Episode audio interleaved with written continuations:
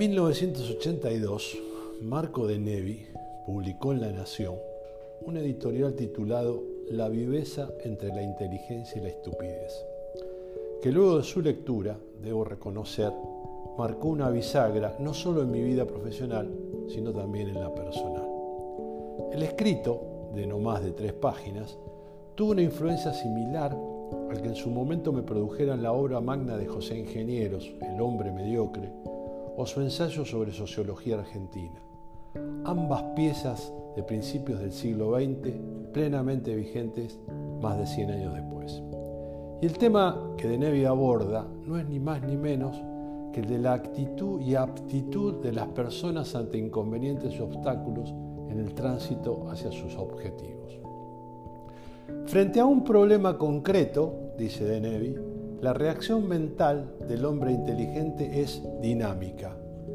Buscará el camino de la solución, a menudo a través de exploraciones, de asedios desde distintos flancos, de razonamientos abandonados en un punto y recomenzados en otros hasta encontrar la salida. Asimismo, aclara, el estúpido será el hombre que permanece entrampado por un problema sin atinar con la salida aunque a veces adopte la agitación convulsa de una mariposa encandilada por una luz muy fuerte o los movimientos desesperados de un animal dentro de una jaula. Las dos únicas reacciones del estúpido serán la resignación o la violencia.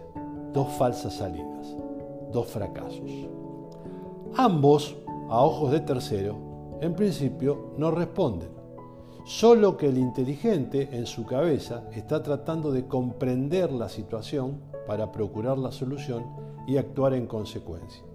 Mientras que el estúpido entra mentalmente en un estado de estupor, palabra de la que deriva su denominación, y que significa quedarse quieto, inmóvil, paralizado, aunque físicamente muestre reacciones o movimiento hacia ningún lado. Mientras más complejo sea el problema a resolver, más tardará el proceso de devolución por parte del inteligente, en caso de que encuentre una resolución que entienda adecuada. Y es en esa brecha temporal, precisamente, donde suele aparecer la figura o el fenómeno del vivo o de la viveza, que en Argentina hemos nacionalizado y que De Nevi describe magistralmente. La viveza, dice De Nevi, creo yo, es la habilidad mental para manejar los efectos de un problema, sin resolver el problema.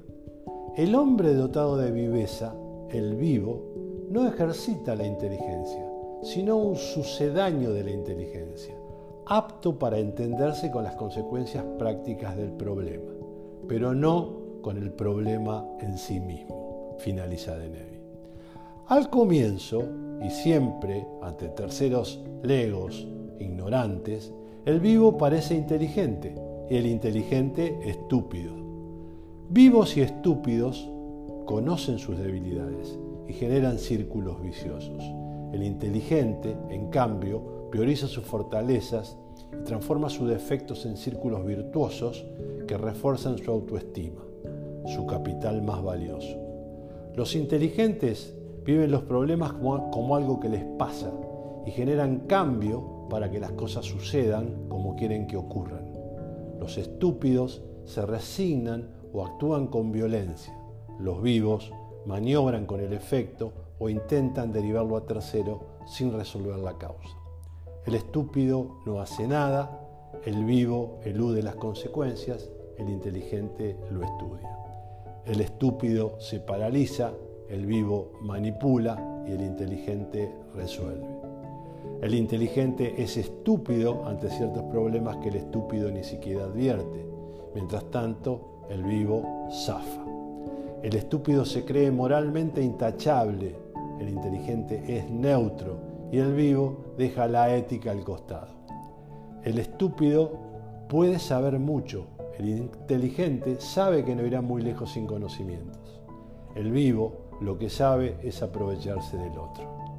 La realidad a veces nos deja estúpido. La inteligencia es la que luego nos rescata. El vivo comparte con el estúpido la salida equivocada y el inteligente cierto tipo de movilidad mental. El vivo piensa en el efecto, el inteligente en su objetivo.